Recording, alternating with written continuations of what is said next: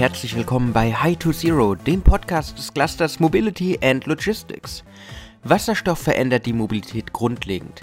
Besonders im Nahverkehr wird den wasserstoffbetriebenen Brennstoffzellen eine effiziente und performanceorientierte Zukunft prognostiziert. Doch auf dem Weg dorthin muss sich noch einiges tun. Evo ist ein inhabergeführtes Unternehmen, das 2015 in Paris gegründet wurde und über Standorte in Deutschland und Spanien verfügt und mit ihren Projekten die Zukunft aktiv mitgestaltet. Doch wie kann man den Standort Deutschland wirklich positionieren und die Energiewende und Transformation der Mobilität gestalten? Mein Name ist Alexander Pinker und heute haben wir einen Gesprächspartner, der mit uns sein Know-how bei Evo teilen wird. Ich freue mich, Jochen Ludescher begrüßen zu dürfen. Hallo, Herr Ludescher. Hallo, Herr Pinker. Würden Sie sich zu Beginn kurz unseren Hörerinnen und Hörern vorstellen? Ja, gerne. Mein Name ist Jochen Ludescher.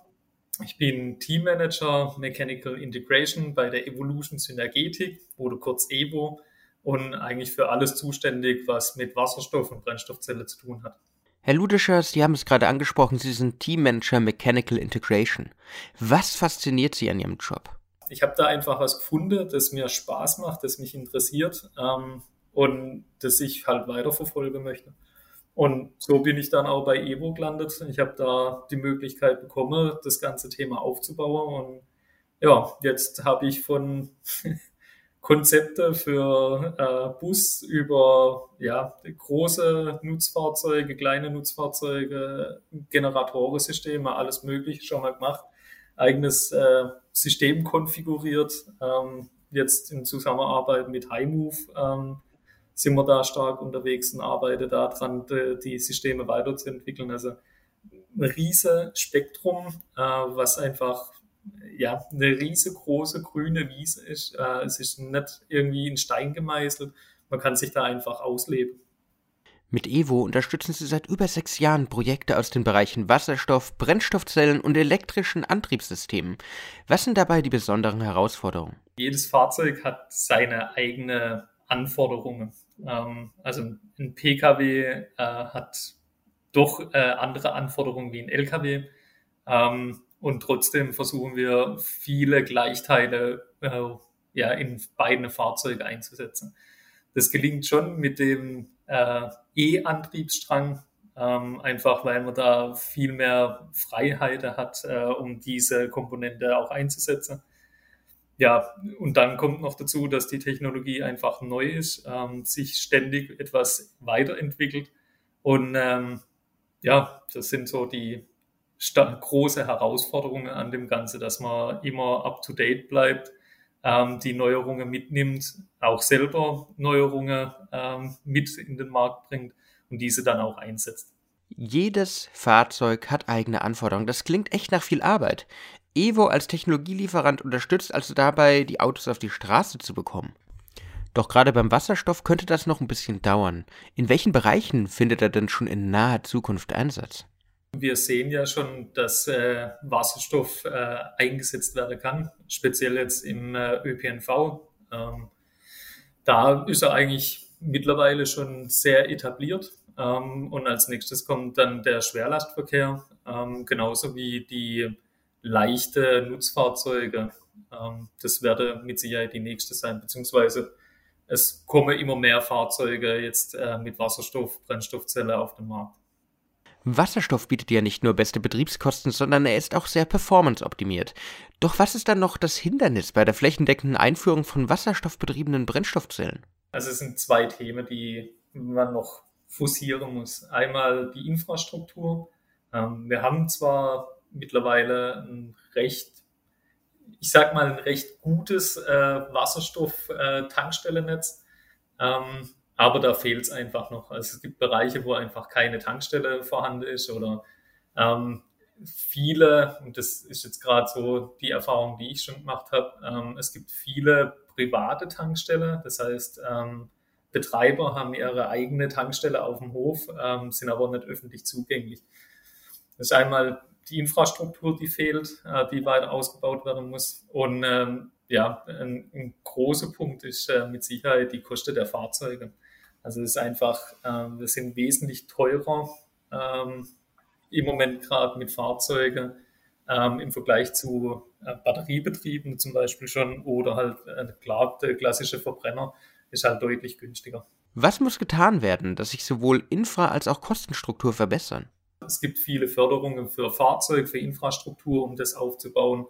Ähm, ich denke, wenn man noch die vorhandene Tankstelle jetzt auch, die es momentan für Pkw gibt, ähm, die auch nutzbar macht für Nutzfahrzeuge, ähm, dann fängt es schon ganz gut an.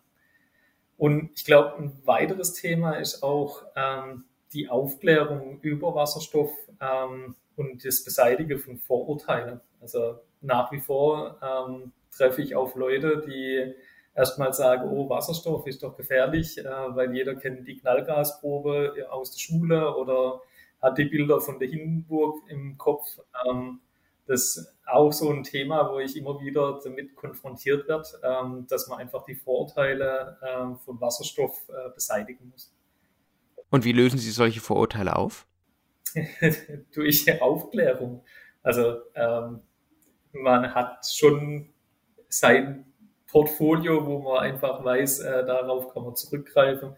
Ähm, genau. Wie kann man dieses Wissen erlangen?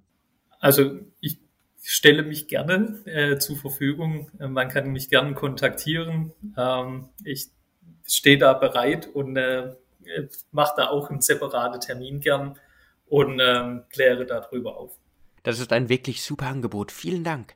Sie haben den ÖPNV angesprochen. Evo beteiligt sich auch an der Entwicklung des Unternehmens Buses for Future. Was genau kann man sich darunter vorstellen? Buses for Future ist eine ja, ein kleines Startup, ähm, das vor zwei Jahren mittlerweile gegründet wurde. Ähm, und die haben sich daran an, an der Initiative äh, Fridays for Future orientiert. Also äh, die Gründer sind zwar jetzt nicht mehr die Jüngsten, aber ähm, sie wollte das Ganze unterstützen und ähm, in dem ganzen Konsortium gibt es ähm, ein, also die Zwei Mitgründer sind äh, wiederum die Eigentümer von Highmove, ähm, eine niederländische Firma, die Brennstoffzellensysteme herstellt und seit über zehn Jahren auch am Markt ist. Und äh, deren Bus äh, hat man dann da mit eingebracht ähm, und das ist die Grundbasis quasi. Also der wurde 2016 entwickelt ähm, beziehungsweise ging 2016 in äh, den Linienbetrieb und ist seitdem auch im Linieneinsatz erst in den Niederlande. Momentan fährt er in, bei der Stadtwerke Münster. Und ähm, unsere Aufgabe daran ist, ähm, den Bus weiterzuentwickeln. Also seit 2016 hat sich doch einiges getan. Ähm, und genau, äh, Basis for Future ist quasi ein Fahrzeughersteller beziehungsweise auf dem Weg, äh, Fahrzeughersteller zu werden. Und da geht es halt jetzt vorrangig erstmal um die Weiterentwicklung des vorhandenen Bus, also ein 12 Meter City-Bus und äh, ja auch weitere Konzepte, die wir momentan ausarbeiten. Deswegen weiß ich auch, welche Fahrzeuge als nächstes äh, forciert werden. Wenn Sie von Konsortien oder auch Ihrer Rolle sprechen, das klingt nach gebündelter Power verschiedener Akteure. Sowohl bei Evo als auch bei Buses for Future geht nichts ohne starke Partner. Welche Relevanz hat die Zusammenarbeit verschiedener Experten, Unternehmen und Wissenschaftler für die Zukunft der Mobilität? Äh, ich finde, es hat eine sehr hohe Relevanz. Ähm, ich merke es in der Brennstoffzellenwelt, äh, ist eine kleine Welt. Also man kennt sich da, man trifft immer wieder aufeinander. Und ähm, ich komme ursprünglich aus der Dieselentwicklung ähm, und ähm, wenn ich es mit der vergleiche, ist es ein ganz, eine ganz andere Atmosphäre auch. Also man geht viel offener mit dem Thema um. Ähm, man merkt einfach, dass wir gerade am Anfang sind, dass man da einen Push braucht. Ähm, und jeder arbeitet irgendwie Hand in Hand, sofern es natürlich möglich ist, äh, mit Geheimhaltungen und allem drum und dran. Aber es ist, jeder hat das gleiche Ziel, man will die Technologie auf die Straße bringen. Und da ist einfach unabdingbar, dass man starke Partner hat ähm, und auch sich gegenseitig fördert in dem Ganzen. Starke Partner sind ein gutes Stichwort. Bleiben wir mal beim Thema Kooperation. High to Zero ist ja mehr als nur dieser Podcast, sondern auch ein Innovationsnetzwerk. Was erhoffen Sie sich von dem kollaborativen Netzwerk? genau das. Also wir wollen uns vernetzen. Wir sind immer offen, äh, Partner zu finden, die gemeinsam mit uns Projekte angehen können oder einfach auch ein, ein Wissensaustausch äh, stattfinden kann. Wir haben jetzt sehr viel über die Gegenwart gesprochen, aber jetzt möchte ich mal noch stärker in die Zukunft gehen. Was denken Sie, wie sieht die Zukunft der Mobilität aus und welche Rolle wird der Wasserstoff in dieser spielen? Die Elektromobilität wird jetzt mal, ich, ich lehne mich mal aus dem Fenster, das wird die Zukunft sein. Ähm, und ähm, ja, wenn ich mir dann das ganze Feld angucke, ähm, verstehe ich auch die Diskussionen immer nicht so, dass man immer sagt, es gibt nur eine Technologie. Ähm, wir haben momentan auch einen Diesel und wir haben einen Benzinmotor. Äh, warum bleibt man dann auch nicht so offen und sagt, okay, es gibt äh, Technologieoffenheit und wir haben Einsatzgebiete zum Beispiel für Batterie und wir haben für Wasserstoff Einsatzgebiete das wird sich, also ich bin der Meinung, das wird sich äh, irgendwann mal legen, der Konkurrenzkampf, weil es einfach einen sinnvoller Einsatz gibt für Wasserstoff, genauso wie es auch einen sinnvollen Einsatz gibt für Batteriefahrzeuge. Was hindert diese Technologie denn noch aktuell? Ja gut, im Moment gerade hat man einfach das Thema, dass äh, Batteriefahrzeuge am Markt verfügbar sind, relativ günstig, also mit Förderung, dass es zumindest so ist, dass man es äh, im Vergleich zu einem Verbrennungsmotor auch äh, einkaufen kann, ähm, während es halt äh, für Wasserstoff noch wenig äh, Fahrzeuge am Markt gibt und die halt relativ teuer sind.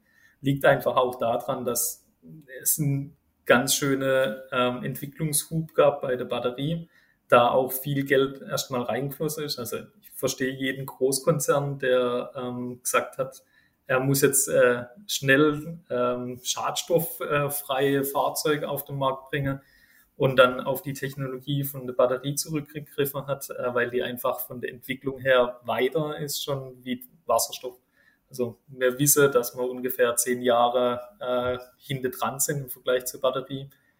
Und ähm, ja, aber das ist so, jeder hat erstmal den Fokus, jetzt äh, schnell die Fahrzeuge auf den Markt zu bringen.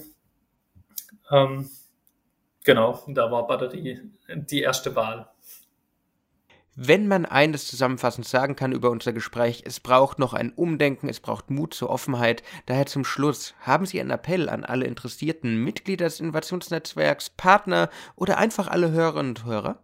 Ja, äh, lassen Sie uns stärkebasiert äh, unsere Kompetenzen bündeln und gemeinsam die Wasserstoff- und Brennstoffzelle-Technik schneller voranbringen und Innovationen entwickeln. Herr Ludischer, vielen Dank, dass Sie sich die Zeit genommen haben. Sehr gerne. Liebe Hörerinnen und Hörer, Sie haben es gehört, der Wasserstoff bzw. die wasserstoffbetriebenen Brennstoffzellenantriebe bringen skalierbare Performance, Höchsteffizienz und sehr viel Potenzial. Mit einem starken Netzwerk aus Partnern wie man sie beispielsweise bei Evo, aber auch bei Bus for Future findet, wird dabei aktiv an Anlagenaufbau in Deutschland gearbeitet. Das war's auch wieder mit High to Zero. Ich hoffe, Sie konnten wieder einiges für Ihre Zukunft mitnehmen. Wenn Ihnen die Folge gefallen hat, würden wir uns natürlich freuen, wenn Sie uns folgen, wenn Sie uns ein Like da lassen. Sonst hören wir uns beim nächsten Mal wieder. Bis dann und ciao. Tschüss.